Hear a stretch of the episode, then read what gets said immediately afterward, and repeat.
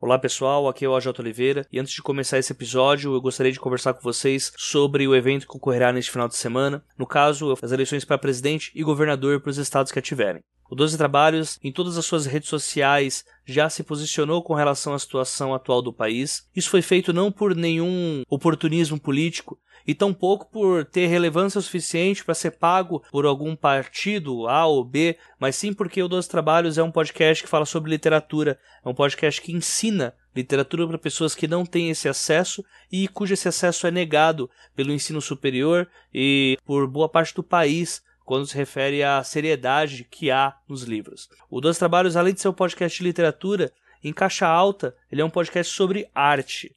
E a isenção perante a possibilidade de, pelos próximos quatro anos, termos um presidente autoritário vai totalmente contra todos os princípios que me levaram a criar o Doze Trabalhos do Escritor.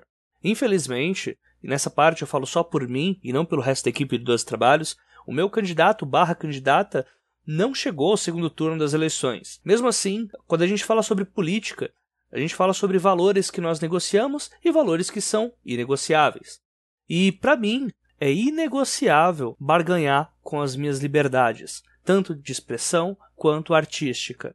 Para mim, é inegociável barganhar com o direito à vida de outras pessoas. Para mim, é inegociável barganhar o direito de ir e vir, o direito de se expressar de outras pessoas, desde que elas arquem com as consequências disso. Historicamente, o autoritarismo é inimigo da arte. Não existe arte sem liberdade. Independente do ditador que diz amar a arte, ele só ama a arte que lhe aprecia os olhos. Aquilo que ele não gosta é repugnante, é criminoso. E isso é possível ver até mesmo em autores que já apareceram aqui no Doze Trabalhos e que foram ameaçados ou por causa do título da obra, ou porque ela vai contra a religião da pessoa que está sendo questionada, ou se não pelo simples motivo de ela ter feito um post no Twitter que não foi bem visto aos olhos errados. O autoritarismo cerceia e ele vai contra os meus valores. Independente do candidato Jair Bolsonaro ter uma pouca possibilidade de se tornar um cara autoritário, independente da pouca possibilidade que tem do candidato Jair Bolsonaro se tornar um ditador, essa pouca possibilidade é exatamente o motivo pelo qual eu não negocio as minhas liberdades. Dito tudo isso, Posso afirmar categoricamente, com base, que o candidato Jair Bolsonaro vai contra os meus princípios, vai contra os meus valores, e não por coincidência vai contra os valores do podcast Os Doze Trabalhos do Escritor. Ele vai contra a minha profissão, que eu escolhi após muito perrengue, e principalmente o candidato Jair Bolsonaro vai contra os valores da arte, criticando museus, criticando exposições de arte, criticando livros que vão contra aquilo que ele acha que é certo e principalmente usando a literatura para enaltecer as mentiras que ele criou durante muitos e muitos anos desde sua época como deputado. Eu peço encarecidamente para que, se você que está escutando o podcast, vota no candidato Jair Bolsonaro, faça esse exame de consciência e pense nos valores que são e que não são negociáveis para você e pense se vale realmente a pena votar nele, pensando naquilo que você pode ou não perder e se vale a pena deixar, mesmo que seja por uma pequena possibilidade, essa aposta na mesa. E se você não vai votar nele, tente fazer esse exame de consciência para com as pessoas que você vai conversar, para que você não termine brigando com elas, para que a gente não divida mais ainda essa situação e torne as coisas piores ainda. Afinal, o Natal está chegando e no fim das contas você vai ter que encontrar o resto da família também.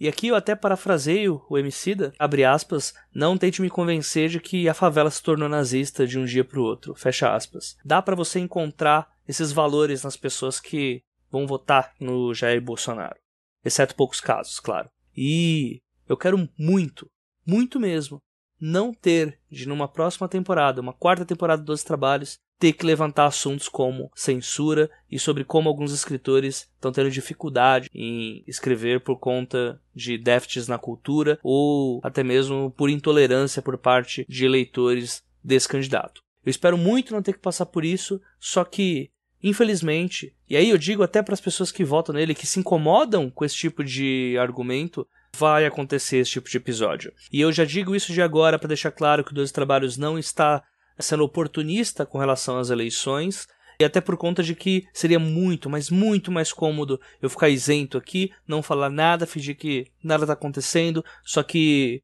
é nos momentos de repressão que a arte mais é necessária. Agora, caso você seja um eleitor do Jair Bolsonaro e devido a isso que eu acabei de falar, você não queira mais escutar o podcast, eu só tenho a agradecer pelo tempo que você ficou escutando. Se você indicou para outras pessoas, eu também agradeço. Se foi padrinho ou madrinho, eu também agradeço.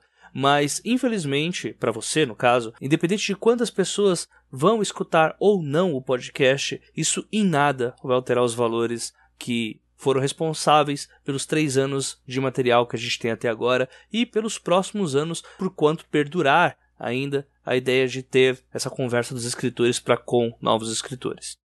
Um ótimo domingo a todos. Fiquem aí com o episódio. Eu me tornei aquilo que eu mais temia.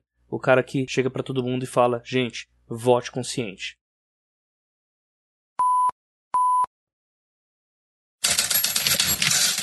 Boa noite, galera. Como vão vocês? Espero que tão, estejam todos bem aí. Eu estou ótimo aí falando com vocês um pouquinho. É, sou César Bravo, autor de Ultra Carne, romance saiu pela Dark Side em 2016, final de 2016. Estou aqui para trocar uma ideia com vocês, contar um pouco da, da minha história e, e, das minhas ambições também, se tiver oportunidade aí. Vai compartilhar essas horas com vocês, tá? Tô, tô me sentindo bem animado com esse papo aí.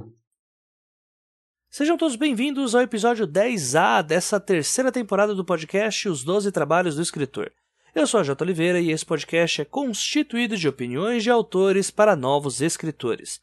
Lembrando que muito do que toca este projeto vem diretamente do apoio dos nossos padrinhos e madrinhas, dentre eles aqueles que contribuem a partir da categoria Leitor Ideal, que é a categoria a partir de 10 reais. Ao Áureo J, ao Daniel Renatini, a Katia Schittini, ao MC Magnus, ao Daniel Souza, ao Paulo Vinícius dos Santos, ao Clécio Alexandre Duran, ao Rafael Noronha, ao Diego Mas, à Janaína Bianchi, ao Janito Ferreira Filho, ao Sérgio Rossoni, ao Gabriel Araújo dos Santos, ao Daniel Rossi, à Ana Lúcia Merege, ao Mike Bárbara, à Katia Schittini e ao Petrônio Detilho Neto.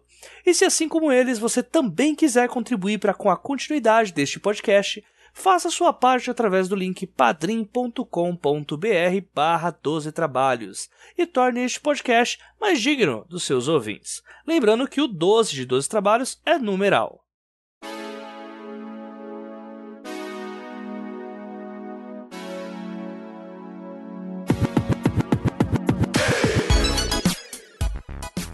Terror talvez seja o gênero literário que a maioria das pessoas conhece primeiro.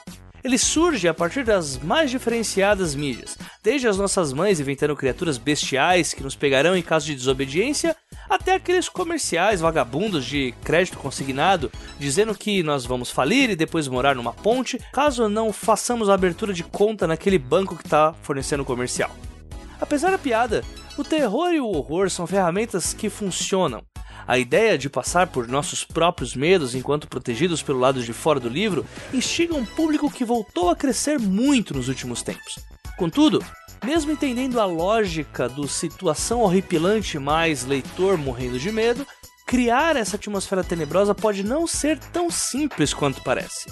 E é por esses e outros motivos que eu chamei aqui o César Bravo, autor de Ultra Carne, pela editora Dark Side, para falar um pouco sobre como é escrever histórias que sujam as livrarias de sangue e fazem os seus leitores revirarem em náuseas enquanto leem. Isso e um pouco mais logo após o recado patrocinado dos nossos amigos da AVEC Editora. Lembrando, claro, que esse episódio ele faz parte aí de uma coletânea de episódios sobre o Halloween. Então, além do episódio com o César, nós temos mais dois do mesmo tipo.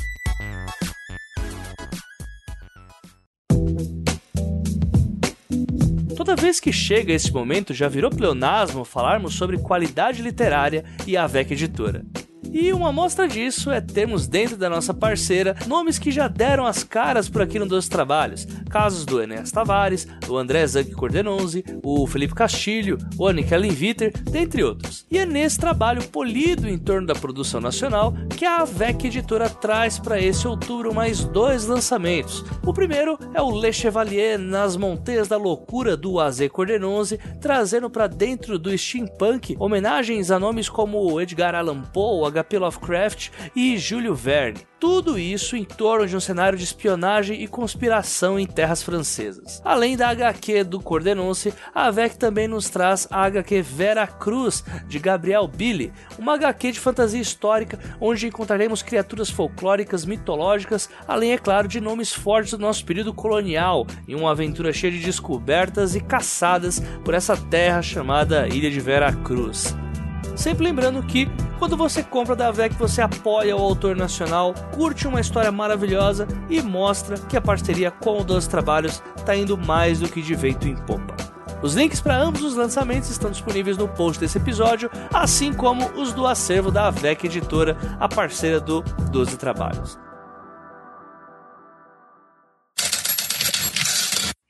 Assim como em todo episódio que abordou gêneros literários, pedi para o César falar um pouco sobre terror e horror.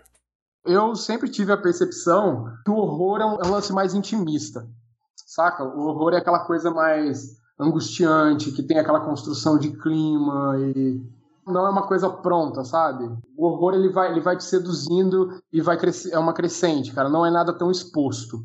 O terror já é o oposto, cara. Eu, eu acredito nisso. O terror já é aquela, aquele gore, aquela repulsa absoluta. É mais descarado, entendeu? O terror. Ele, ele é mais incisivo e mais descarado. O horror não. O horror ele, é, ele tem uma certa atenuação. Não que ele não te leve até o mesmo nível de angústia, de repente.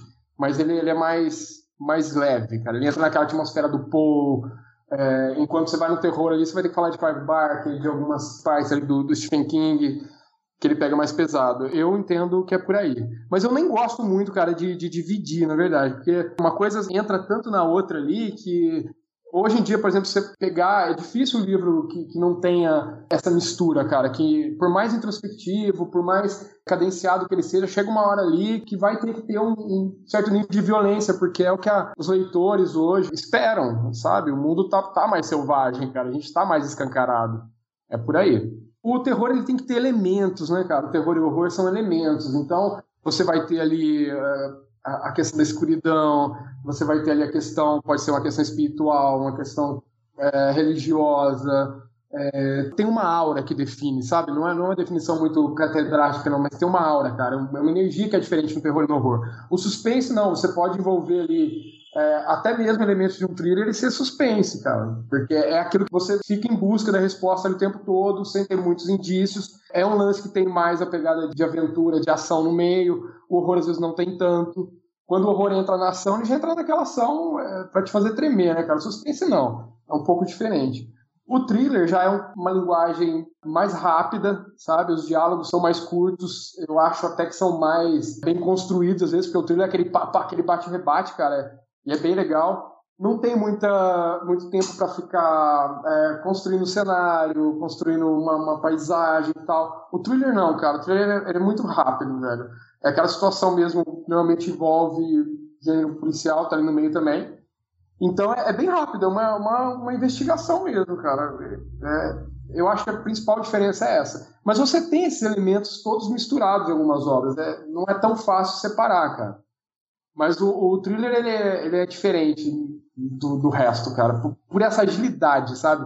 O thriller ele te, te pega no comecinho e te engole, cara. Você não vai ter tempo de dar uma respirada, não. É, é, é, é diferente do horror. O horror tem, tem uma construção, você pode alongar um pouco certas partes. No thriller, não. Você fizer isso, você perde o cara. O terror, o horror, a agressividade que nos leva a fazer certas coisas, ela existe. Ela, ela é do ser humano, cara. O ser humano não está no topo da cadeia alimentar porque é mais inteligente, não, é porque ele caça melhor. A gente tem essa energia, essa violência é do ser humano, cara. Então, assim, é essa grande utilidade do horror, do terror para mim na ficção. Se você não tiver uma válvula de escape, se você não conseguir enxergar de alguma maneira as consequências de um crime ou de uma discussão que pode evoluir para algo pior, se você não enxergar isso numa tela, num livro, se você não tiver esse senso de moralidade, fica muito difícil você controlar suas explosões, cara, e a gente explode às vezes. Eu acho que o grande lance do horror é isso, sabe? Ele te mostra antes até onde você não deve ir, cara. É, sabe? Ele, ele te mostra aquela rua escura, talvez para tua segurança que você não deve passar. Ele mostra elementos do outro lado das cortinas que você não deve encarar, não deve brincar com isso. Então, assim, o horror, ele, além dele, dele te dar essa oportunidade de você vivenciar essa sua violência intrínseca de uma maneira segura, ele também te prepara para você não fazer burrada, cara. Eu acho que esse é o grande lance do horror, sabe? Ele te espanca em segurança. O horror faz isso com você, cara. Hum. Mas é uma energia humana, eu acredito que a gente tem que trabalhar.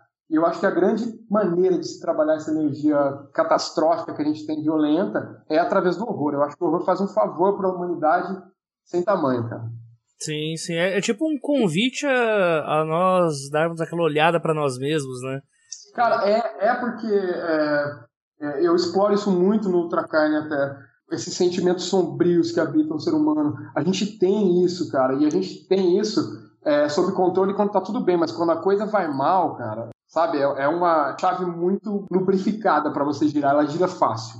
Uhum. Então, eu acho que o bom horror, assim, ele explora muito isso, cara, essa, essa aura negativa que a gente tem também dentro da gente. Eu acredito muito nisso, sabe, em polos, cara, positivo, negativo, bem, mal, forte, fraco, eu acho que tudo é, é assim.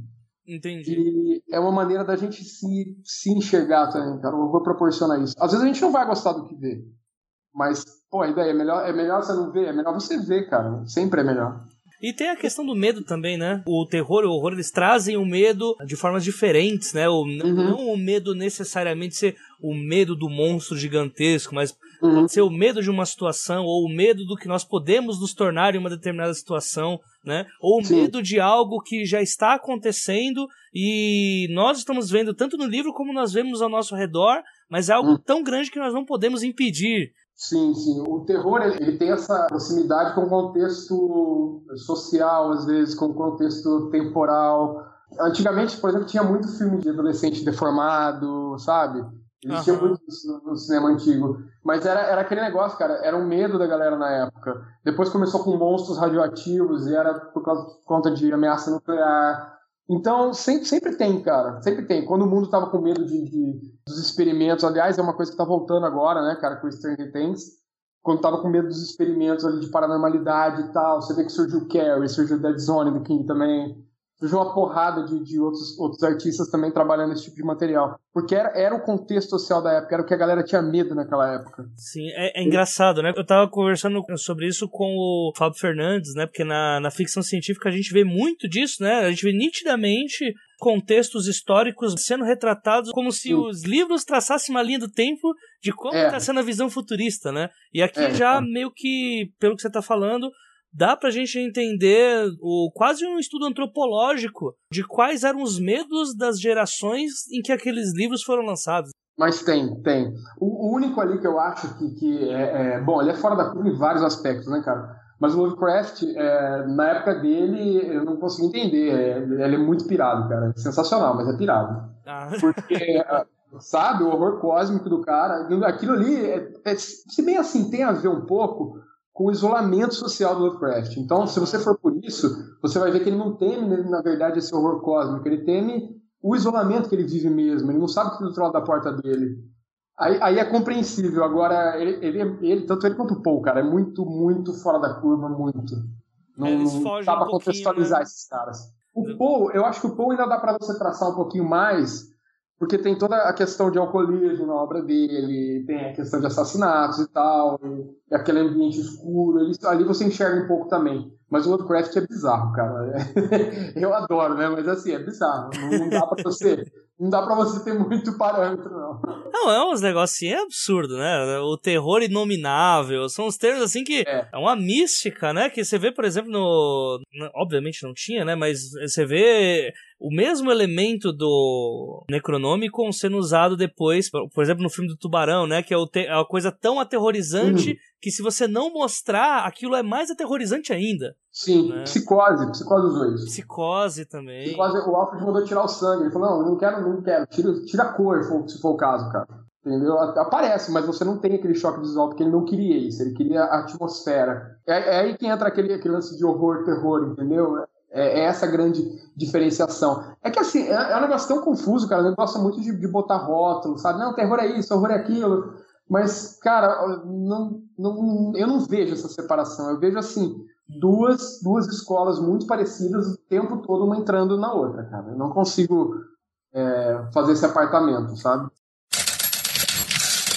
A partir daqui, nós vamos falar um pouco sobre a sinceridade na escrita, algo mais do que necessário no terror. Cara, é, é, eu, eu, nunca escolhi terror e horror. De verdade, eu nunca escolhi. É uma coisa que é, nasceu comigo, brother. Eu sempre gostei disso, sempre, sempre. É, desde, desde pivete. Eu lembro que tinha uma novela, não lembro o nome da novela agora, que tinha um moleque que era meio, meio virado ali no 12, que ficava, chamava Alex, Alex Jr., e só fazia coisa de terror e tal. E a molecada na escola me chamava de apelido, cara. Eu botava apelido de Alex Jr. porque eu gostava disso já. E era, era bem pivetinho, sabe? Então eu sempre gostei, cara. Eu lembro que meu pai meu pai alugava filmes que eu não podia ver e tal, no videocassete, largava escondidinho ali. Cara, eu desprezava tudo, mas se eu tivesse um terror no meio, com certeza, duas horas da manhã, pivetinho e enfiar no, no, no videocassete e assistir, cara. Sempre, brother, sempre. Aí, assim, bom, vai seguindo sua vida, conhece outras profissões, outras coisas e tal, mas é, aquilo tava ali já, né? E quando chegou a hora de eu, de eu desenvolver a escrita mesmo, cara, desde a primeira linha que eu escrevi, não, não eu tive um, um flerte assim com, com poemas que seguiam um pouco a linha ali de Bukowski, Kerouac, mas apesar de eu amar ler esses caras, eu, eu não tenho o mesmo talento desses caras para escrever. E quando eu botei a primeira página de terror, eu vi que a coisa era muito diferente, cara, porque era, era meu aquilo, sabe? Eu tenho essa facilidade de, de enxergar escuridão e de falar sobre escuridão. Então não, não é uma escolha, não, é uma falta de, de possibilidades. é isso, cara. Eu até tenho capacidade de escrita para outros temas, mas nada soa tão real quanto eu escrevendo horror. Eu sou muito mais real quando eu escrevo terror. Entendo. E quais são as suas influências nisso, então? Cara, é Quarteto Fantástico, bicho. É o Bom, Edgar Allan Poe, né? Lovecraft, Stephen King e o Clive Barker, cara. Clive Barker também é, é do meu panteão sagrado, assim. Bom, o Poe, cara, eu gosto do Poe porque é o princípio de tudo, né, meu? E a maneira como o Poe constrói os enredos é, é muito interessante para mim, cara. É, principalmente a questão de trama. Eu não sou um cara que, que, que assim, me preocupo extremamente com a trama. Eu me preocupo extremamente com o personagem. A trama acaba ficando, às vezes, no papel secundário nos meus livros. E eu uso o Poe até para estudo mesmo, por isso aí. É, Lovecraft, bom, é, o cara é o cósmico, né, bicho? Não, não tem como falar de terror sem falar dele. É, sou fãzaço também, tem as ressalvas, é lógico, Lovecraft em outra época, tem milhares de coisas na personalidade dele que não agradam ninguém, mas a escrita dele agrada e agrada muito. Eu acho sensacional. A imaginação do Lovecraft é não é inigualável, porque eu vou citar um outro cara que chega perto. Mas antes desse outro cara tem o Stephen King, é, Bastião Sagrado também. Além do Stephen King no terror, cara, de tudo que ele produz, eu tenho uma admiração assim de pessoa, de, de pessoa para pessoa com esse cara. É biográfico, né? Todos os perrengues que o cara passou e e aonde ele conseguiu chegar, cara, e a maneira que ele se comporta com, com fã, e é um cara muito autêntico, e isso me atrai muito nele, além de, dos textos também que eu acho geniais. E o Clive Barker, que é, é o gênio dos gênios, assim, para mim, a imaginação do cara, na minha opinião, é insuperável, é, a capacidade dele de te colocar num mundo de demônios é insuperável, é, é, sei lá, a capacidade artística do Clive Barker é, é bizarramente acima da média, cara. Então, assim, esses quatro caras, leio muita gente, gosto de muita gente, mas esses quatro caras, assim, eu não consigo colocar um melhor um pior, são os quatro. Essas são as minhas influências. Eu fiz uma oficina mês retrasado com o Felipe Castilho, que era uma oficina de microcontos de terror. A primeira dica que ele dava pra gente era pra gente pegar, pra fazer esses microcontos, pegar os nossos medos para ficar uhum. um pouco mais verdadeiro mesmo, porque a gente sabe o que, que o porquê que nós temos nossos medos e quais as situações que a gente pode ampliar para que esses medos se acentuem mais, né?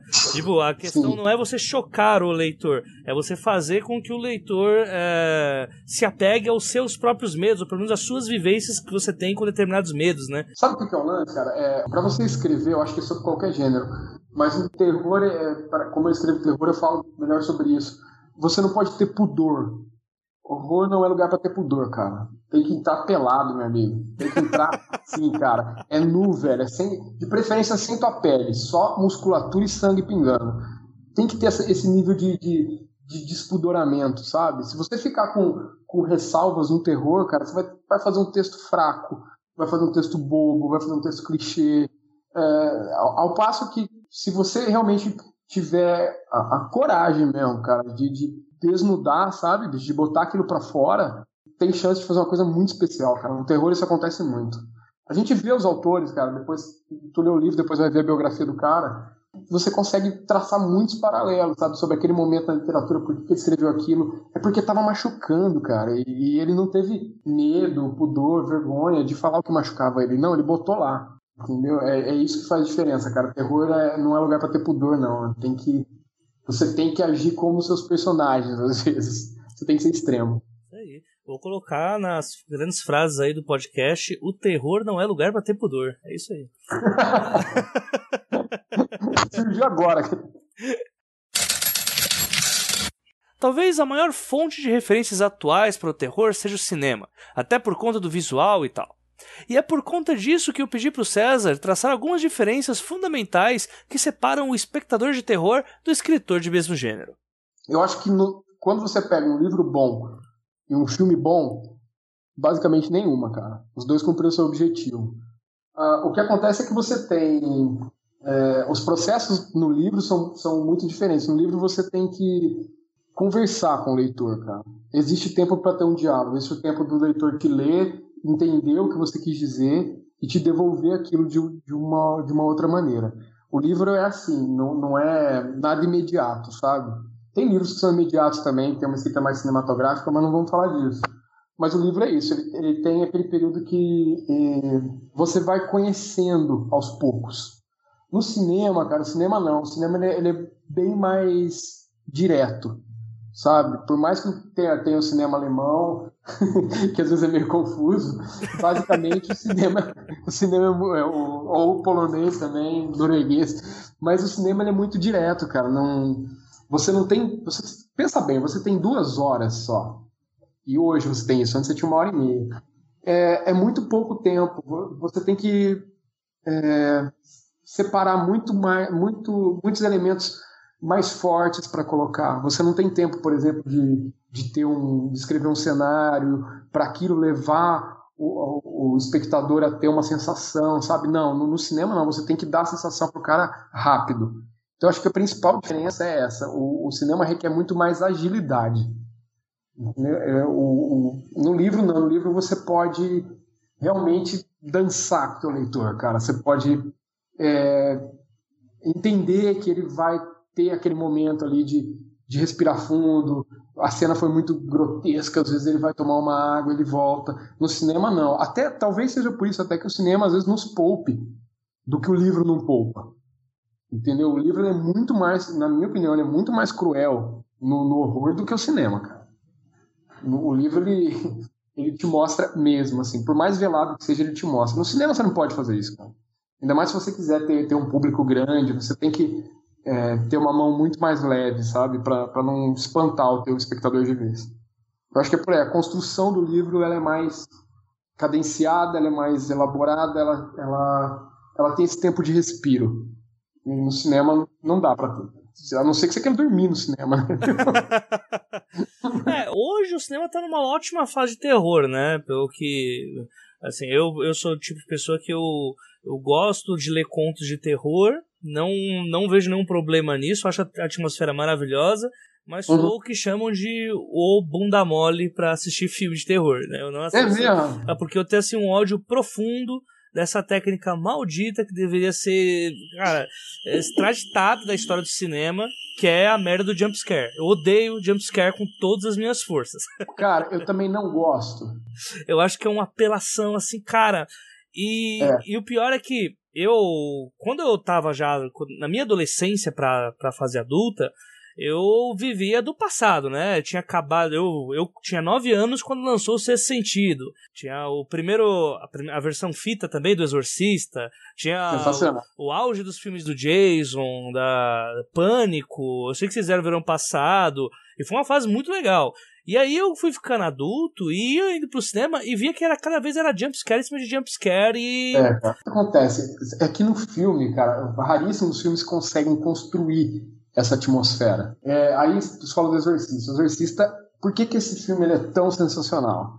Na boa, Porque o capeta tava lá, meu amigo. A atmosfera, cara, a atmosfera do exercício é tão brutal. A, a, trilha sonora, os ruídos de fundo, a, a, a sonoplastia, tudo, tudo ali é tão brutal, cara. É, sabe? Tem um, tem um agouro aquilo. E é por isso que esse filme é sensacional. E é uma atmosfera, a atmosfera gorenta do exorcista, você só consegue, só consegue não, né? Mas é muito mais óbvio você ver isso no livro. Agora, levar isso para uma tela de cinema é muito difícil, cara. Muito difícil. O Exorcismo é um exemplo, uh, A Bruxa, é eu acho que foi outro exemplo. E um, cara, um filme que eu acho sensacional, ah. Babadook, cara. Babadook é sensacional. Ah, esse é da nova safra aí, que eu não, dos cara, eu ainda. assiste, porque é, é sensacional. Sim, esse sim. é A Bruxa, eu achei incrível também, cara.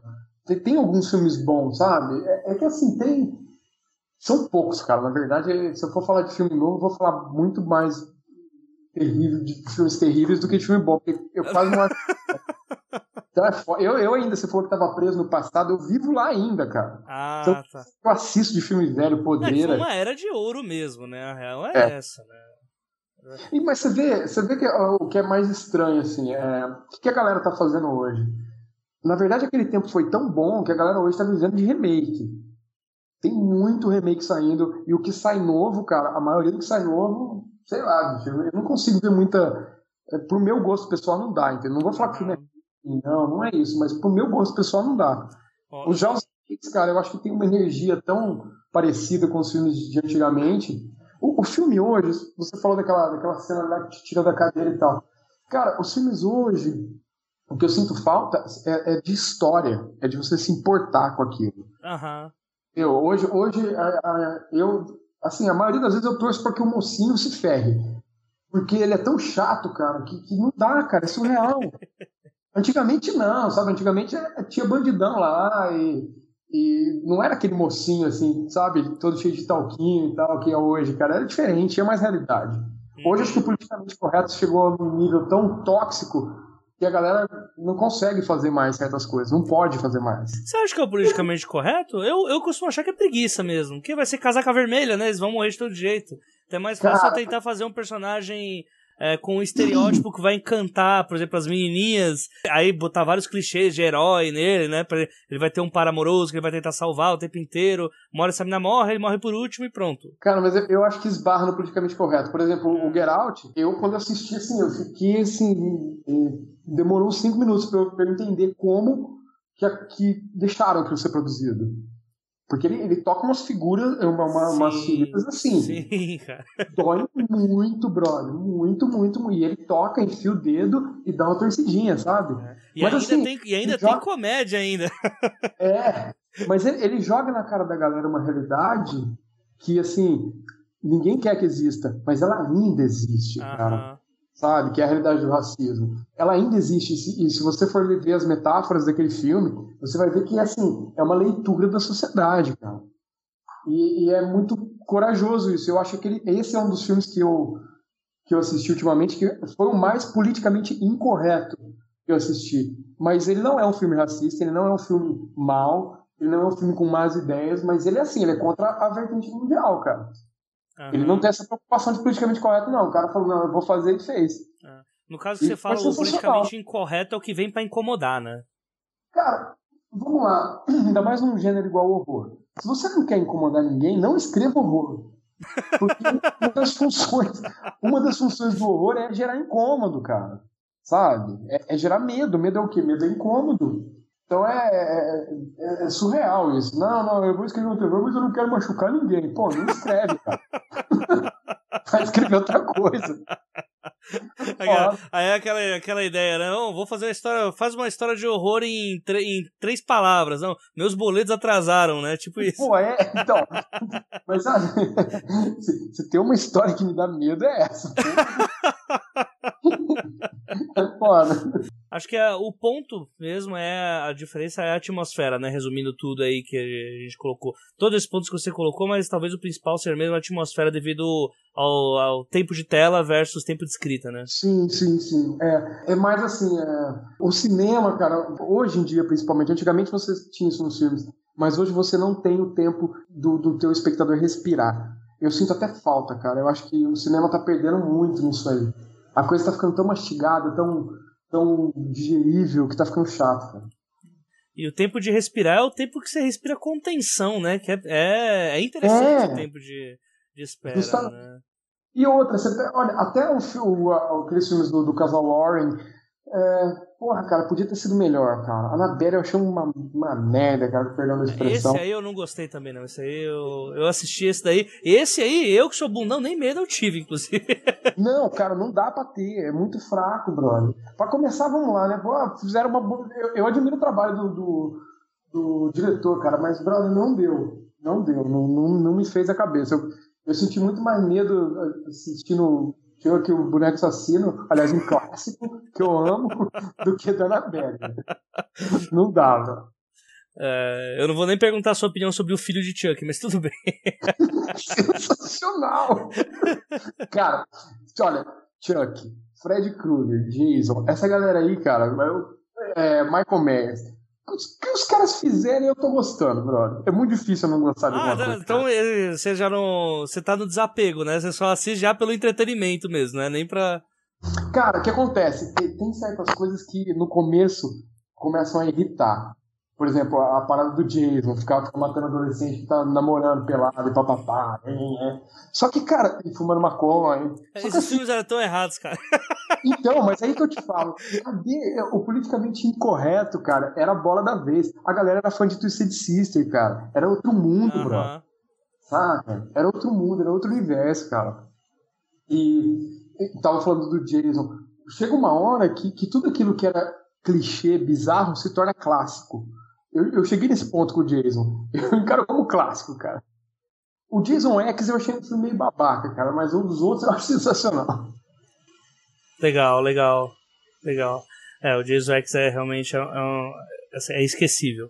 É esquecível mesmo. É, é no mínimo esquecível.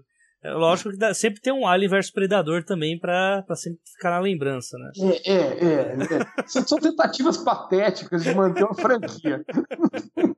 É foda. É, é, isso aí. Eu, eu, tô, eu tô quase colocando o título desse, desse episódio como Terror, o gênero que vem para incomodar.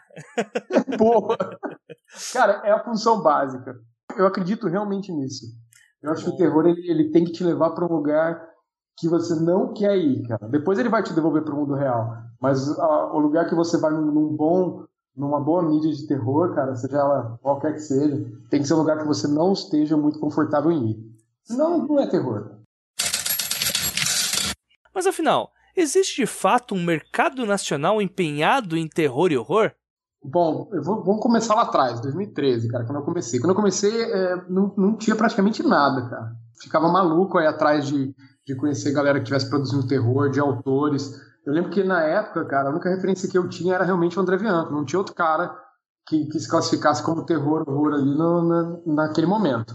Acho que o único cara da safra ainda que, que ainda tá atuante, ainda que eu lembro que eu encontrei, foi o Thiago Toy, cara. O Thiago Toy escreveu Terra Morta. Mas na época, assim, eram os dois caras que tinham noção, assim, que, que produziam horror. Deviam ter mais, mas eu não, realmente não, não encontrava, cara, elementos nos textos ali que, que me colocassem na cara do terror.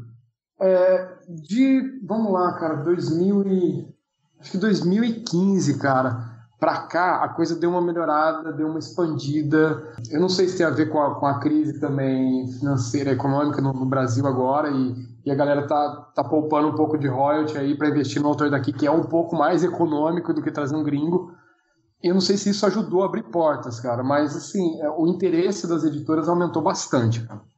Sabe, a gente e, e outra, a produção de textos também melhorou muito. Hoje você tem autores com, com nível aí já bem profissional, cara, a galera que está começando, que, se preocupa em escrever e, e, aprimorar a escrita, sabe, se dedica aquilo como um trabalho não como um hobby que eventualmente pode se tornar um trabalho. Então, eu acho que tudo isso faz diferença no mercado.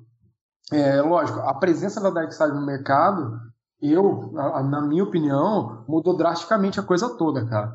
Porque, vamos lá, ninguém vende terror no Brasil terror de autor brasileiro. Ninguém vende, ninguém vende, ninguém vende, virou um mantra, né? De repente aparece essa editora, cara, com, começa lançando Goonies, que nem era terror, vamos colocar assim, mas de repente começa a enfiar terror para todo lado, mete três caras nacionais no cenário, Na verdade, quatro, porque tem o Alexandre Calari, que está com um projeto ali que não saiu acho ainda, mas era um cara que estava com a gente também nos novos contratados, né? E, e, a galera viu que isso reverberou, cara. Reverberou e, e, e vendeu. Assim, além da tem a Dark Side, que faz um trabalho fenomenal. Além da Dark Side, eu acompanho bastante a, a galera da Faro também, que tem o. Marcos, né? O Marcos, isso, exatamente. Estou tentando lembrar o Rodrigo Oliveira e o De Brito, isso. Marcos De Brito, Rodrigo Oliveira, Marcos Barcelos e tem. Tem mais um, peraí, faltou um, cara. Não é menos importante, é porque a amnésia de tentar lembrar tanta coisa em pouco tempo. o, cara, o, cara, usa tanto cérebro que a hora que, faz, a hora que precisa faz falta, cara. Mas essa galera eu acompanho muito, cara, sabe? Principalmente o que eu tenho um relacionamento mais próximo é, é o Marcos de Brito, cara. Pô, bicho, eu, eu acho o cara sensacional, sensacional mesmo, talento, cara, não só em livro como em filme também, o cara manda bem. E assim, é um cara que antigamente, vamos dizer assim, tanto eu quanto ele, como o Rodrigo também, a gente não tinha para onde correr, cara. E agora a gente vê que o mercado não só está com esses profissionais, nós no caso, como também está contratando. Tem o, o Gabriel Tennyson, que vai sair agora pela Suma, é outro cara parceiraço também, que sim, eu sim, gosto muito do texto. É, gosto muito do texto do cara. Então, assim, é, só de ver essas pessoas atuando no mercado, tem a, a que vai para um terror mais, mais real, também mais, mais navalha na carne ali, que é uma temática bem é, é, áspera, que é a temática de, de, violência contra a mulher e tal, mas também veio para acrescentar muito, cara, sabe? E, e é uma, uma pessoa muito atuante na literatura. E essas pessoas estão tendo voz, cara, e não, essa voz não existia um tempo atrás. Então, o que eu vejo do cenário é que melhorou muito. Melhorou muito, cara. Assim, tá do jeito que precisava? Tá? Não, não, cara, não. Mas é, é como se a gente tivesse é, surfista, cara, saca? A onda tá crescendo. Ah, o meu trabalho hoje, é, eu não peguei a onda ainda, eu tô remando que nem um louco. E eu e essa galera junto, cara. Mas é uma, pelo menos é uma onda que tá crescendo. A gente não sabe se vai vir outra, quando vai vir outra se essa onda vai ser surfável, não sei nem se existe a palavra, não sei se essa onda vai ser navegável, sacou? Mas assim, pelo menos ela existe. O mercado está sim dando um valor maior para terror, está acreditando no terror. A gente vê também essa enchente de filmes de terror que viram lá de fora, cara, o remake do It aí que arrebatou. Então, assim, tá, tá tendo um resgate ao horror. A gente viu Stranger Things, cara, que, que resgatou aquele horror genuinamente nos 80 então, existe um interesse hoje é, que, que, eu não vi ainda, não, não tinha visto ainda no Brasil pelo gênero. Eu, eu acho que é um momento, usando a, o melhor adjetivo que eu conheço, foda. Eu acho que é um momento foda, no sentido positivo. Sabe? Eu acho que é um momento que, assim, quem conseguir remar e pegar essa onda agora, lá na frente vai estar tá, vai tá numa situação bem legal, bem diferente de, do que a gente poderia esperar que acontecesse a gente sente isso, cara, e não está restrito aos livros, sabe? É, existe interesse do mercado hoje, é, com essa lei de audiovisual que teve, de ter que ter produções brasileiras, existe interesse do mercado também em produção, é, existe procura por bons roteiristas, cara, de horror mesmo. É uma coisa que não existia antes, então é, é, é um momento excepcional para quem tem um trabalho na mão conseguir colocar esse trabalho e ir para frente, cara. Outro ponto também que mudou radicalmente, interesse dos leitores. Entendeu? Os leitores procuram hoje a realidade nacional nos livros que eles leem. Isso não acontecia antes, cara. Não, não existia essa procura. Ah, hoje, o leitor se sente muito mais confortável em um universo de terror baseado no Brasil do que ele se sentia antes. Antes ele queria, ele queria mais era sair do Brasil, para o Maine, ir para outro lugar, para Nova Inglaterra, né? Hoje não, cara. Hoje o cara acha legal você você colocar Brasil na obra. Ele acha legal você descrever um boteco ali da esquina, sabe, cara? Que é um negócio que tem na esquina da casa dele. É o terror mais próximo. Isso, isso mudou e está fazendo uma baita diferença os leitores, cara. A capacidade de, de consumo desses leitores, ao apetite que esses caras estão tendo por, por obras nacionais. É engraçado você falar isso da até do apoio agora do cinema, né? Porque o Brasil era referência do cinema de terror e horror lá fora antes, né? É, o Brasil, então, o Brasil teve uma participação mais que honrosa do, do Mujica, né, cara? Do Zé do Caixão. O Zé do Caixão foi o grande, o cara que levou, levou a bandeira do horror aí, antigamente. E, aliás, assim, é outro cara maltratado no Brasil pra caramba, um cara que devia estar numa posição muito melhor, cara. Devia ter um trono igual do, George Martin de Game of Thrones pra ele sentar, cheio de osso. Porque ele, eu, eu acho assim, ele faz, ele, faz, ele fazia um negócio tão peculiar, cara. A obra do Zé do Caixão, do Mujica, era tão peculiar. Você mistura elementos ali de, de roça, de pobreza, de. de é, você, você leva isso com, com coisas nihilistas, cara, sabe? Com, com universos assim. É, totalmente inimagináveis, assim. E, e, é uma mistura muito positiva e muito original, cara. Não tem isso em outro lugar. Quer dizer, tem, na verdade tem, mas você vai ter que procurar cinema caveirão, cinema sueco velho, por aí. Aí tu vai achar, mas assim, no alcance que o, que o Mujica chegou, não tem, cara. Uhum. Eu acho que esse cara foi o grande responsável, assim mesmo. Que eu, que eu me lembro, né, de terror é ele. E por fim, o César também deixou algumas dicas sobre escrita criativa. Bom, é, vamos começar por esse, esse, esse final. É, eu acho, cara, que a, a, arte, essa é uma opinião muito minha, eu acho que a arte tem que ser livre, totalmente livre, tá? Total. Agora, eu também acho que ela, o, o, artista tem que ser 100% responsabilizado pelo que ele faz.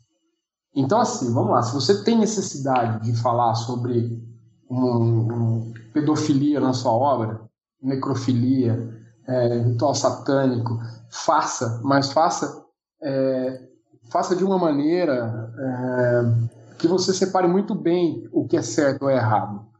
Entendeu? Porque se você for, vamos lá, quando, quando foi escrito Lolita, por exemplo, cara, foi, a galera não tinha nem lei direito naquela época.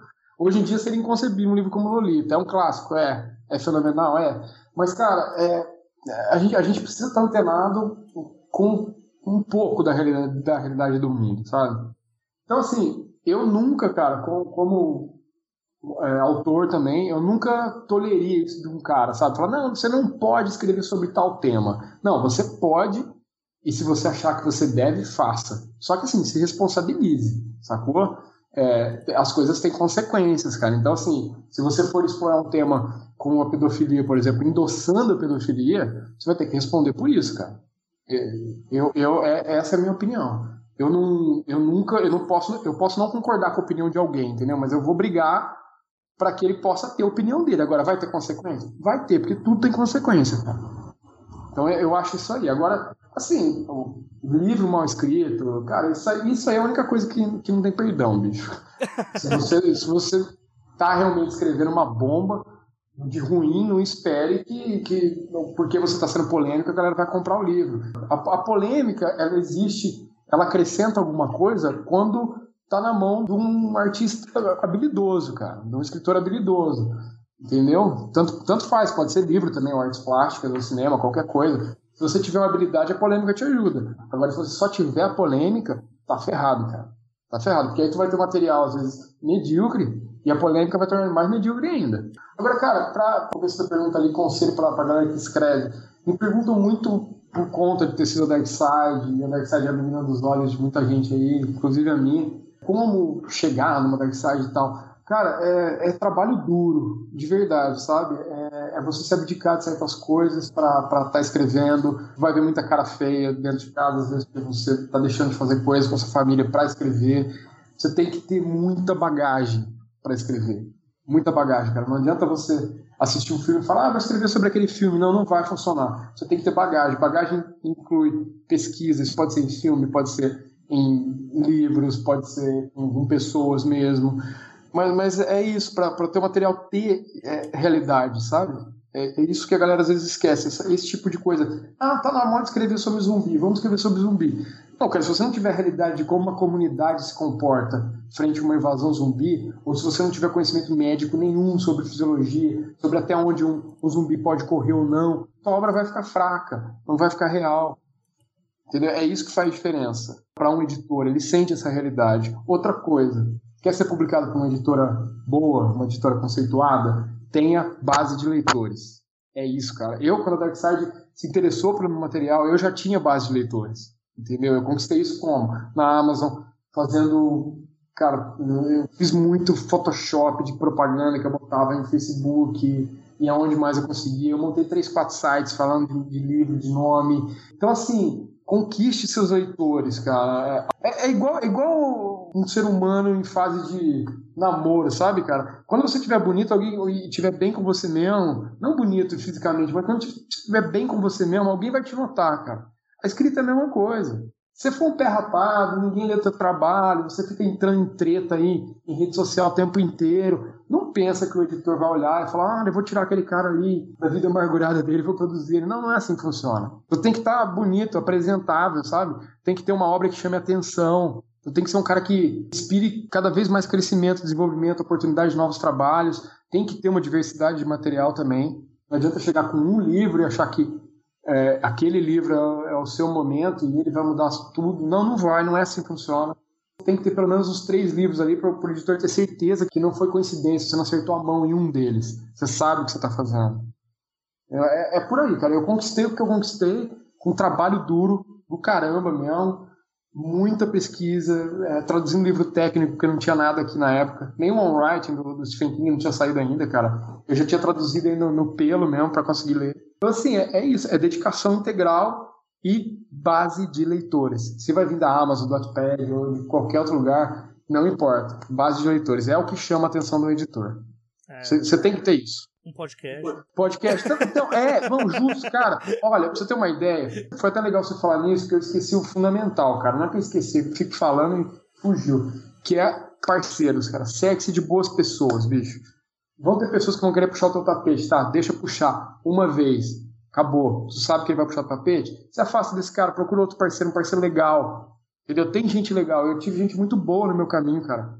Gente que não só me deu coaching literário, às vezes quando eu tava de cabeça baixa, quanto me incentivava, falava, pô, esse material é incrível, tá, tá, sabe? Pessoas que, que não tinham nada, não ganharam nada para me ajudar e me ajudaram. Me colocaram na cena.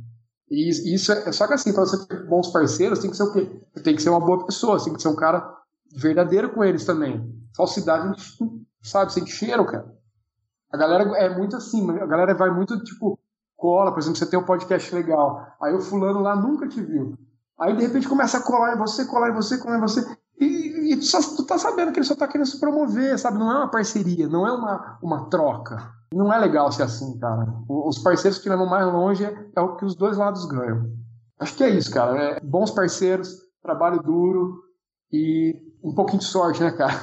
não, a gente tem que ter tem também. Que ter, né? Sempre tem que ter Mas a sorte. a sorte, cara, a sorte, assim, ela não vai aparecer para se você não estiver pronto, cara. Você não vai nem enxergar ela.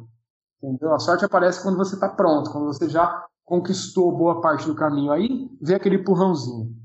Pô, se tu nunca, nunca, nunca escreveu romance nenhum, escreva conto. Cara, conto é, ainda é a menina do meu olho, sabe? Eu, eu, eu amo escrever romance também, mas eu sou.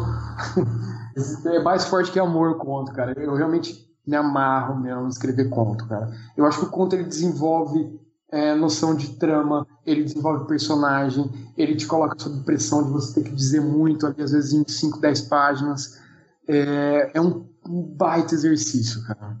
Sabe? Pra galera que tá começando, que não escreveu nada ainda de terror, comece com conto. Esquece essa história de escrever heptologia, cara. Não. Começa com conto. Cara.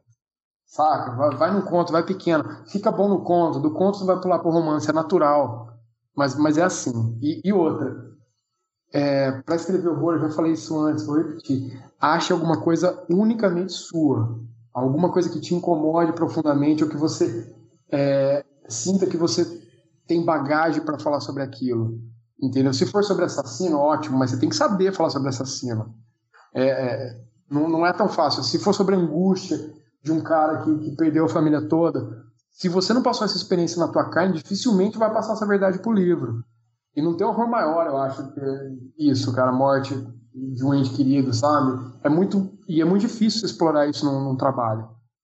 E é difícil por isso, porque a galera que não sentiu isso na pele não vai conseguir fazer. Quer escrever horror? Define um tema que você saiba falar sobre ele, que você tenha bagagem. Vamos lá, você tem sido coroinha da igreja, cara. Fui coroinha a vida inteira, agora tô sendo, sei lá, nem sei como é que chama, ministro. Pô, legal, você consegue falar do universo católico, da igreja, então. É uma, é um, você pode desenvolver um terror em cima disso, porque é uma vivência que você teve. Agora não adianta né? É, não adianta você, por exemplo, for um cara. Sempre foi um cara é, religioso, religioso, continua sendo religioso vai escrever sobre ateísmo. Hum, cara, o ateu reconhece o ateu, ele consegue conversar com o ateu, mas um ateu dificilmente vai entender, um, um, um católico dificilmente vai entender um ateu a ponto de poder escrever sobre ele. Entendeu? Então tem que, tem que ter uma vivência. Eu acho que isso é meio fundamental. Agora, bom, beleza, tu já escreveu o conto, já, já tá mestre no conto, já consegue passar medo com o conto, escreveu sobre o que você tem vivência, tá, como é que eu vou escrever um romance? Cara, romance é o seguinte, leia, leia, leia, leia. Quando você cansar de ler, leia. Quando você perder mais 3 graus de miopia, leia de novo. É isso. É, é isso. Não, não, eu, não, eu não acredito em estrutura, sabe? Eu acredito assim, em você ler uma quantidade de material obscena, aquilo vai ficar dentro de você você vai conseguir, é natural, você vai conseguir emular aquilo no começo, para depois ganhar uma identidade. Mas é só assim, é lendo e escrevendo, lendo e escrevendo. Não tem. Tem alguns guias, cara, do. É, Story, cara, acho que é do. Maqui. Isso. Esse, esse é um, uma das bíblias que eu tenho, acho sensacional. Realmente ele, ele bota um, um norte ali na, na, na coisa. Tem um que chama How to Write a Damn Good Novel eu não lembro o nome do autor agora. São dois volumes. É, é como a tradução é como escrever um, um, um livro fudidamente bom, é algo nesse sentido. Um romance fudidamente bom. É sensacional esse livro também. São dois volumes, eu traduzindo na, na raça também para ler. É, On Writing do Stephen King é muito bom. É, tem por aqui, cara, mas assim, é, tem, que, tem que vasculhar, sabe, bicho? Tem que se você tem limitação técnica na trama, você tem que ler sobre trama. Se é na criação de personagens, eu não acho que tenha muita salvação, cara, quando você tem limitação em personagem. Mas vamos lá. Se dedique e tenta melhorar isso, porque se sua trama for excepcional, você consegue encaixar um personagem que não seja tão excepcional no meio e dar um bom resultado. Mas tem que ter pesquisa, tem que ter trabalho, sabe? É por aí. O, o terror é muito isso, cara, é, é muito íntimo. Mas o, o, a escrita não é. A escrita não é, não é você ah, eu tive uma epifania e eu comecei a escrever e vai ser lindo. Não, não vai, não vai. Se você não ralar que nem um condenado, não vai sair nada que preste da tua cabeça para a mão. Não é assim que funciona. É prática. E a escrita, assim, vamos lá. Eu, por exemplo, eu, eu escrevo direto, cara. Eu não, eu não, não tenho um dia que eu não escrevo, sabe? Ou eu não reviso o material. Se você se sentir inspirado, de repente, no meio da rua, às vezes não vai adiantar nada. Você está tendo uma reunião com o teu chefe no teu emprego que você quer largar de qualquer maneira, e você tem um surto de inspiração, não vai adiantar nada. Agora, se você se programar para sentar naquele horário, ou no horário que você tiver disponível, mas preparar duas horas do teu dia, dedicar isso, com o tempo, a tua mente vai entender que é naquele horário que ela tem que ter inspiração. Isso muda, entendeu? Você vai ter aquelas inspirações esporádicas quando o teu chefe estiver dando uma rabada mas não é, né, não vai ser tão comum, cara. Você vai ter maior onda de inspiração, realmente, de criação, de potencial criativo, na hora que você dedicou a isso. Uhum. Faz toda a diferença, cara. Tipo, não precisa ser um horário fixo, mas assim, eu tenho duas horas do meu dia para isso. Ah, saca? você escreve Faz... pelo menos duas horas por dia. Ah, cara, é no mínimo. Na verdade, eu, eu escrevo de duas a três mil palavras todo dia. Caraca. É, é, é, é coisa. Eu escrevo, cara. E eu não paro, a não ser assim, lógico, tem dias que eu tô com uma obra em revisão, por exemplo. Aí eu não faço isso, porque eu fico focado na revisão. Mas fora, fora esse, esse. Quando eu consigo conciliar as duas coisas, é um período de revisão e um período, pelo menos duas mil, cara, é o mínimo, velho. Não é tudo, não é tudo que sai, sai legal, sabe? Ah, não, mas, mas certeza, assim, certeza. Mas pelo menos avança, volume, né? Com volume de palavras desse, cara, e, e você sabe, tendo direções de escrita, é, você vai produzir alguma coisa boa, pelo menos uma coisa boa por ano você vai produzir. Não, e também revisar, mas eu acho revisar, modelar e aparar estas do que ter que criar a pedra bruta, né, cara? É, eu, por exemplo, eu, eu detesto sentar e planejar a obra. Eu não faço isso, cara.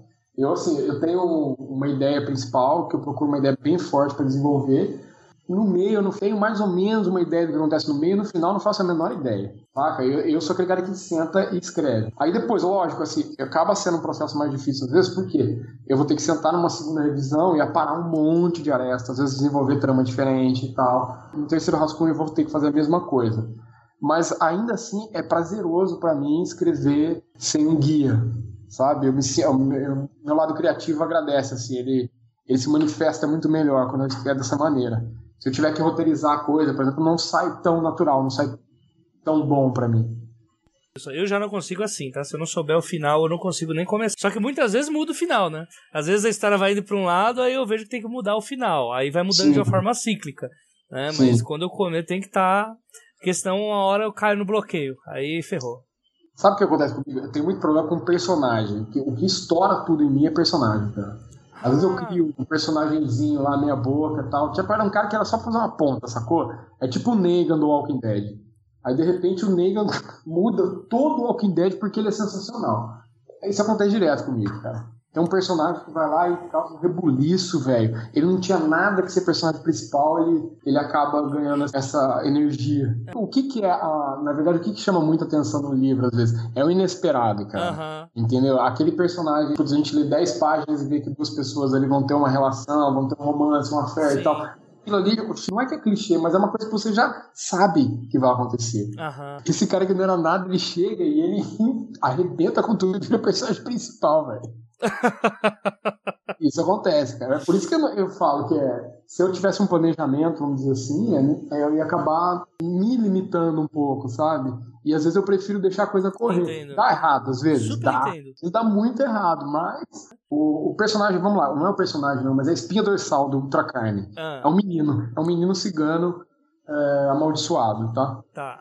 Esse menino, ele era o coadjuvante do, do Além da Carne, que era uma coletânea de contos minha. Ah, legal. Ele era coadjuvante total, cara. Ele aparece no finalzinho de um conto. Mas ele, ele, assim, ele tinha tanta possibilidade, cara, ele podia gerar tanta energia que eu falei, eu vou trabalhar esse moleque. E aí eu, aí eu transformei esse negócio bizarramente, assim, a força que ele ganhou. Mas ele, ele acabou sendo isso, ele era um molequinho, cara. Um molequinho que sei lá, um dia eu faço capeta ali. Mas não era nada de. é, não era nada assim, que você fala, não, tem uma mitologia. Não, não era, não era. Era um personagem secundário, cara. Cara, que legal, que legal. Mas você fez isso porque os, o pessoal que leu tava pedindo? Ou você mesmo teve esse feeling? Então, o que, que acontece? Na, quando eu, eu fui para Eu fui a convite da Darkside para uma Bienal. Foi. Não lembro o ano agora. Sei que foi, foi até no estande submarino que a gente citou mais cedo. E numa conversa depois e tal, com, com o pessoal, com os editores, o, um, do, um, dos editores, aliás, parceiraço, falou para mim, falou assim, cara, é, por que você tenta trazer de volta alguma coisa do, do Além da Carne? Porque tem alguma coisa especial naquele material, é uma coletânea, mas tenta expandir, pensa nisso e tal, não sei o quê. E, e, cara, eu já tava com isso na cabeça. Os personagens dessa coletânea nunca saíram de perto de mim, sabe? Eles Entendi. eram muito intensos, cara. E aí foi, por aí. Aí, assim, como eu tinha que criar uma mitologia em cima do Ultracarne, foi através desse menino que eu, que eu montei. E ele não, não acaba menino, ele começa menino, né? Mas tem toda uma, uma história em torno dele, dessa mitologia. Mas foi assim, foi uma ideia que surgiu desse interesse com a Darkseid já de produzir alguma coisa e ao mesmo tempo poder carregar os fãs de longa data comigo. Em vez de empurrar tudo novo, falar, não, não, não tem nada a ver com o que o César escreve. Não, vamos pegar esse pessoal que estava com você e vamos trazer. E se vocês gostaram do bate-papo com César Bravo e querem saber um pouco mais sobre o que ele produz. Bom, é, quem pra, não sei, né? A galera, o livro que eu tenho de maior expressão é o, é o Ultra Carne mesmo. Ele está disponível aí praticamente de todas as livrarias vocês encontram. As grandes, as maiores é mais fácil, tipo Saraiva, é, é, Livraria Curitiba também tem. Bom, bom, uma porrada, gente. Essa livraria vocês não vão ter dificuldade de encontrar, não. É, do Ultracarne, tá? Leu Ultracarne, gostou, quer saber, acompanhar um pouquinho de carreira mesmo, onde tudo começou. Os e-books estão na Amazon ainda, eu deixo todos disponíveis, que é justamente para isso, tá? Para a galera ver ali não só acertos, mas erros, ver como que ter, ver todo esse, esse crescimento profissional e ver a diferença de, de, de pegada que tinha de um material para o outro. É, é, bem interessante. A galera que lê Ultracarne às vezes vai revisitar esses livros que estão na Amazon, esses e-books, e me trazem surpresas boas às vezes, sabe? De tipo, pô, é diferente, é, é, é mais cru, mas também é interessante, dá para ver que você estava ali. Tem esses materiais todos disponíveis. É, agora de encontro, cara, eu não sei o que eu tenho marcado. Eu acho que eu não tenho nada ainda para de encontro em livraria, encontro com, com leitores por enquanto. Mas quando eu tiver, eu sempre coloco em rede social. Tem o Facebook, É só colocar César Bravo ali, vai aparecer. É, tem Instagram também, tá com o mesmo nome. Twitter também, tudo César Bravo. Só bater ali. Se não aparecer César Bravo, dá o César Bravo, autor, que vai aparecer. E, bom, é isso aí, cara. Que quiserem trocar uma ideia, é, sei lá, trocar experiências de, de leitura, estou sempre disponível aí. Quando eu não estou disponível imediatamente, pode ter certeza que depois eu volto, dou uma lidinha, eu gosto dessa interação, gosto de conversar com a galera, gosto mesmo, não é frescura não, eu vim da, da galera, então acho que é uma maneira de retribuir o carinho que, tem de todo mundo, é, é poder estar presente. Exatamente. E ele gosta mesmo, viu, gente? Ele gosta mesmo porque o papo aqui foi realmente muito agradável. Durante a gravação também. E acho que, eu acho que é muito justo falar pro pessoal que, para quem não sabe, o livro, do, o livro do César é o que tem o garfo. É. é o livro é, preto. Acho que é o único que vocês vão encontrar que tem relação. É um, um garfo com um crucifixo. Não existe outro no mercado. É. Aquele livro que vocês passam na livraria, tá lá, a capa preta com uma cruz e um garfo, esse é o livro do César. Podem ir lá, pode pegar, que é, é esse cara aqui que é o dono daquele livro. Então... É. Leiam, leiam, leiam com bastante apetite, porque vocês vão precisar. Tem, tem partes de Mas vocês vão gostar. É, é, é, ele é bem. Ele é diferentão mesmo, esse livro, sabe? Até, até o, o formato dele de romance, ele não é um formato tradicional, ele se divide em quatro partes e, e às vezes você vai dar uma sensação de, pô, o cara tá começando um negócio totalmente diferente. Depois você vai ver que tem uma relação, tá tudo amarrado é uma experiência bem, bem única, eu acho. Eu, eu tentei fazer isso nesse material. Pô, que legal. É, eu, bom, tem planos, tá? Para esse ano ter um, um, lançamento novo. Ainda não posso abrir muito do que vai ser, mas vai ter livro novo provavelmente no segundo semestre. Para Dark Side é, mesmo, né? Vai, vai ser. Bom, tá, tá praticamente martelo batido, cara. A gente tá em processo final ali de, de composição, mas vai ser outra coisa diferente também, que talvez vocês não estejam nem esperando mas vai ser legal. Tem algumas propostas também que vão um pouco além da literatura. É, tem, tem, eu estou estudando umas propostas de TV, cara, tem alguma coisa ali de, de cinema, mas está tudo numa fase ainda bem, bem inicial, é só um embriãozinho, mas provavelmente aí em um, dois anos a gente vai ter alguma coisa nesse sentido também, bem interessante. Fiquem de olho, cara, é, é, o gênero está crescendo no, no Brasil, eu estou tentando ir junto. E vamos comigo, sabe? vamos, vamos pegar essa mesma onda aí que tem bastante espaço.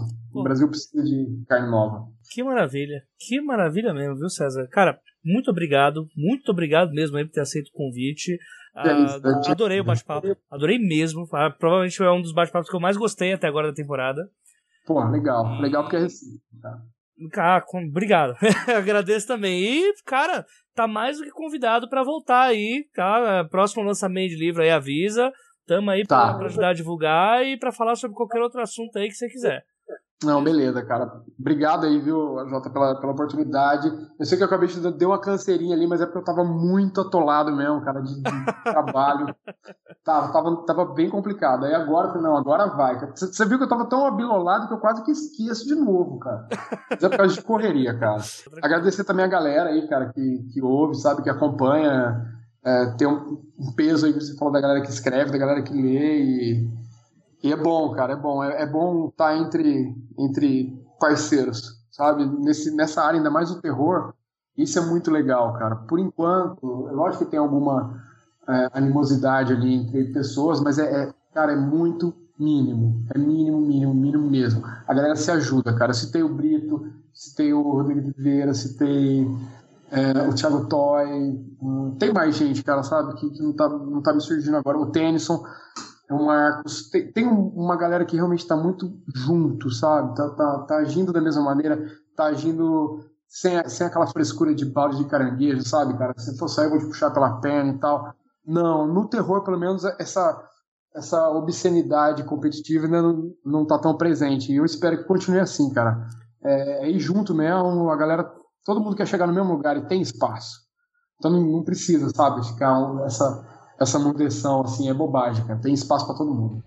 E chegamos ao fim deste décimo episódio, onde falamos sobre terror e horror com o autor de Ultra Carne, César Bravo. Sempre lembrando que nos comentários do episódio ou nas redes sociais o assunto do episódio continua. E através dele, quem sabe, possamos também trazer dúvidas para uma eventual parte 2. Parte 2 que haverá nesse caso, tá? Então deixem suas dúvidas para que eu possa passar para um próximo autor também. Não deixem de nos seguir no Twitter através do arroba os 12 trabalhos, pelo Instagram através do arroba 12 trabalhos, sempre número, pela página do Facebook, o arroba os 12 trabalhos, ou se não mandar sugestões para o e-mail os 12 trabalhos arroba leitorcabuloso.com.br. Além do apoio patrocinado dos nossos amigos da AVEC Editora, o 12 trabalhos vai ao ar graças ao esforço do pessoal que atua por trás das cortinas.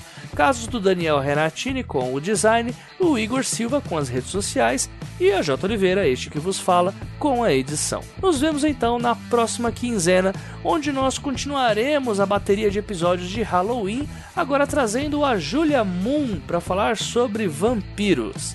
E até lá, uma ótima semana a todos e não se esqueçam, sejam dignos de suas histórias. Até a próxima quinzena.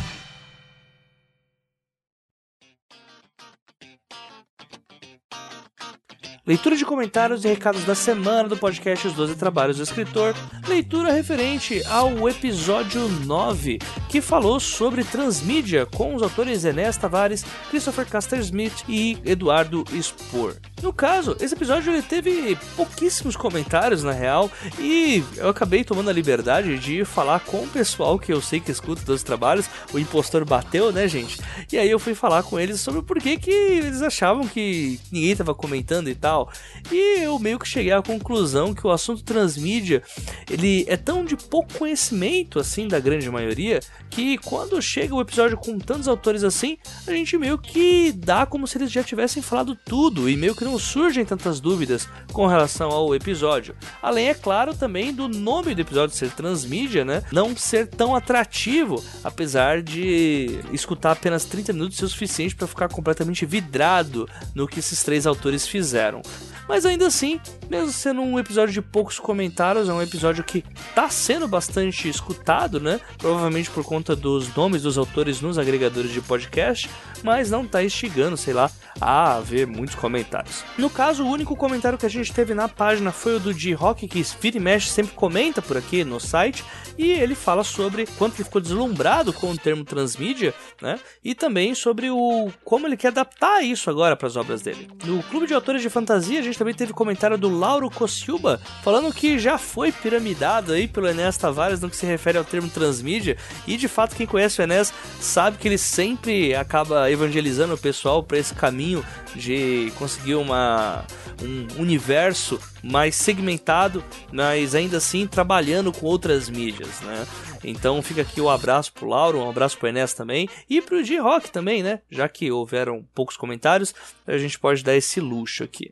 Recados da semana. Primeiramente, um agradecimento a todos os ouvintes que compareceram lá na Viriato Correia, na biblioteca, na semana passada, onde a gente teve o lançamento do Homem Vazio, lá do Thiago Lee, e foi um dia muito legal. A gente teve bastante gente, praticamente uma, uma edição independente, né? Mas aí a gente pôde testar a popularidade de Thiago Lee, que é praticamente um popstar aí na literatura, e agora já tô com a minha versão de Homem Vazio, que inclusive já está disponível também na Amazon para as pessoas que querem comprar pro Kindle ou pelo Kobo também.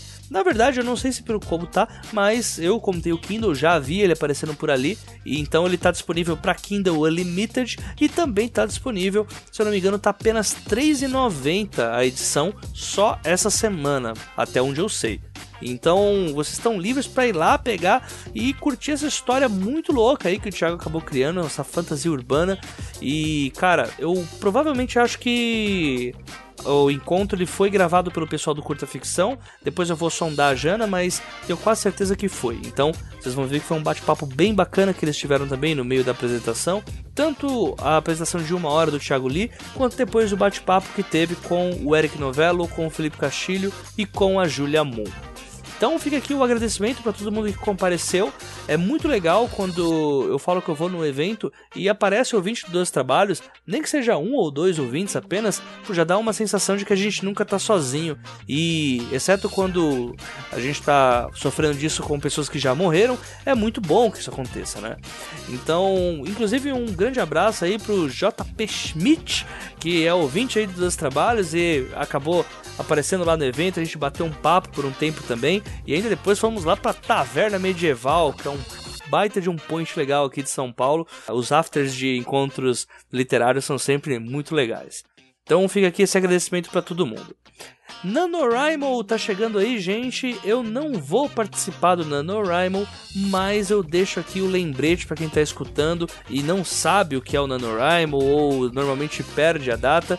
O NaNoWriMo é quando você pega o mês de novembro para escrever um livro com 50 mil palavras em 31 dias, né? No, ah, desculpa, 30 dias. E o NaNoWriMo normalmente tem uma plataforma já prevista onde há a interação dos autores como se fosse numa rede social e muitas histórias acabam saindo do NaNoWriMo, que na verdade ele é, é um exercício para que você possa exercitar o ato de escrever diariamente e com um número relevante de palavras.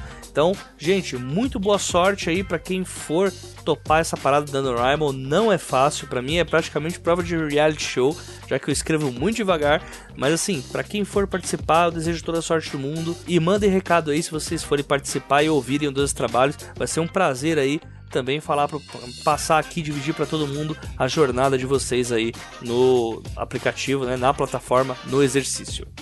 Último recado, mas não menos importante, que na verdade, em meio a esse mês, esse setembro, outubro tão conturbado aí, que foi na minha vida, não só pelo momento do país, mas também por mil e um problemas de saúde, o prêmio Watts 2018 e agora eu falo puxando uma baita sardinha para mim porque eu ganhei o prêmio Watts 2018. Estou muito feliz com isso. Meu romance Asas Pedintes Imortais é, ganhou o Watts 2018 pela categoria Contadores de Histórias. Uh, eu vou ser bem sincero agora, eu tava muito pessimista com relação a ganhar o prêmio.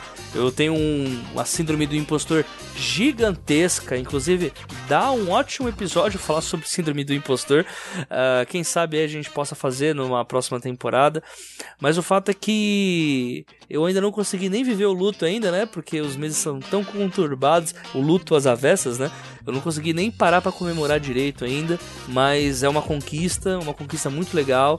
E eu tô muito feliz, até por conta de depois de ter gravado um episódio sobre o Watchpad, das pessoas falando do quão importante é ganhar um prêmio Watts, né, para crescimento até na plataforma, ter um pouco mais de leitores e poder dizer numa editora também que você ganhou um concurso que, querendo ou não, é internacional e que concorreram muitas pessoas, né? Foram mais de 25 mil histórias concorrendo ao prêmio Watts 2018. Até agora eu não, eu, uma parte de mim meio que não acredita ainda que houve essa vitória. Então, eu agradeço muito a equipe do Watchpad pelo reconhecimento e também, né, aproveitar aqui essa carona convidar vocês também para lerem a história lá, continuarem lendo. Eu não posso mais concorrer com ela pro próximo Watts, né? Mas agora é, só me resta fazer os últimos preparativos e quem sabe aí uma última revisão e mandar para as editoras. Né? E também parabenizar os amigos que escutam o 12 Trabalhos e também foram vencedores do Watts 2018, que foi uma surpresa muito legal. A graça de estar no pódio com amigos é muito maior do que estar sozinho, porque você não passa vergonha, você tem quem pegar a mão. Então, para os ouvintes que também venceram aqui o Watts 2018, ao Áureo J, a Vlange Kende, que inclusive apareceu aqui já no episódio com a Jana, né, dessa temporada, e ao Delson Neto, que também três queridos, né? No caso, o Delson eu conheço pessoalmente, a Vlange apenas de gravação e o Áureo J apenas por mensagens e por ser um dos leitores, inclusive do Asas. Então, eu deixo aqui meus parabéns para vocês. Quem sabe a gente não faz aí um episódio com vocês também sobre o Watchpad, vai ser muito legal. Eu vou deixar também aqui no episódio os links das histórias dos três. A história do Áureo, que ele faz uma Dark Fantasy que, se eu não me engano, tem a ver com folclore. A história da Vlange, que é o nosso herói tiro no peito, que ela já anunciou aqui no primeiro episódio dessa temporada. E o Delson Neto, que tem toda uma distopia muito louca aí. O Delson é uma pessoa maravilhosa, um lindo, para falar a verdade. Então fica aqui o um abraço para todos vocês e os parabéns, porque vocês são fera demais, cara. Para mim é uma honra estar tá dividindo aí o Prêmio Watts com essas pessoas, né? Mesmo que sejam em categorias diferentes.